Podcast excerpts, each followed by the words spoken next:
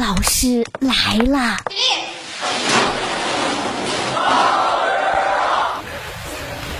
各位好，欢迎收听《大老师来了》，我是大兵。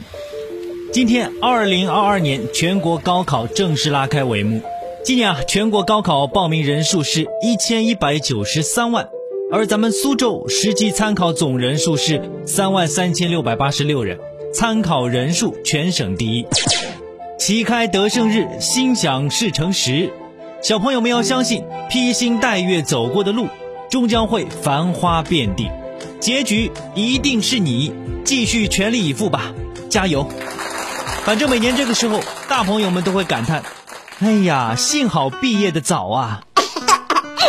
你还记得你是哪一年高考的吗？你还记得当年高考时候的情形吗？可以到我们的平台来分享一下。有的人呢，已经在想着考完之后怎么样庆祝了，要不吃顿小龙虾？不过啊，据说小龙虾已经失宠了。网红食品小龙虾，这个夏天惨遭年轻人抛弃。二零二一年中国小龙虾产业行业分析情况显示，小龙虾的网红直播带货出现断崖式下跌。以某大型的小龙虾加工企业为例，二零二零年的销售量是一千两百吨，二零二一年数据下降到了大概两百吨，降幅是大概百分之八十三点三。那么为什么年轻人不爱吃小龙虾了呢？对此啊，很多人认为是内外双重因素导致的。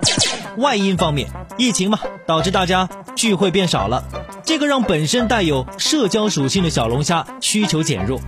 而内因方面，主要是因为小龙虾价格越来越高了。除了价格问题，消费者不再吃小龙虾，还因为担心外面的餐馆做虾不干净。记得《舌尖上的中国》导演陈小青曾经这么说过：“小龙虾是最好的社交食物，因为大家腾不出手来玩手机。”对应到行业本身，小龙虾行业需要回答的问题，或许是如何依托社交属性，但又不过分依赖社交。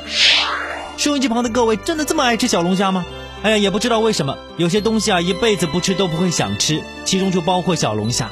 倒不是觉得难吃，主要是觉得吃起来太麻烦。不过，好吃的东西一般都麻烦。我信你个鬼！这年头麻烦的事还真多。二零二一年九月，天津有一位业主顾某起诉了小区的物业，原因是什么呢？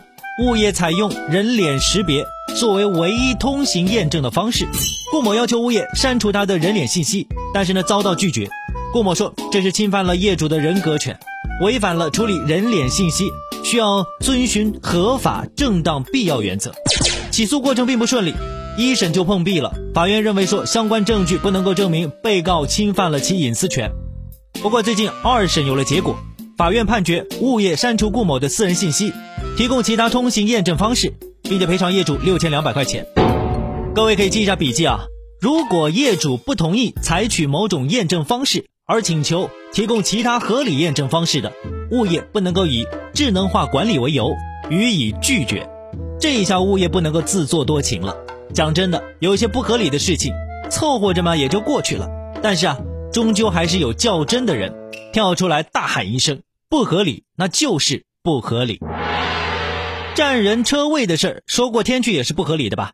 最近深圳宝能公馆停车位纠纷的事闹得沸沸扬扬，不知道各位有没有关注到？很多人呢把这个关注点啊放在了宾利车主的这个女子身上，但是也有很多人觉得始作俑者不应该是开发商和物业吗？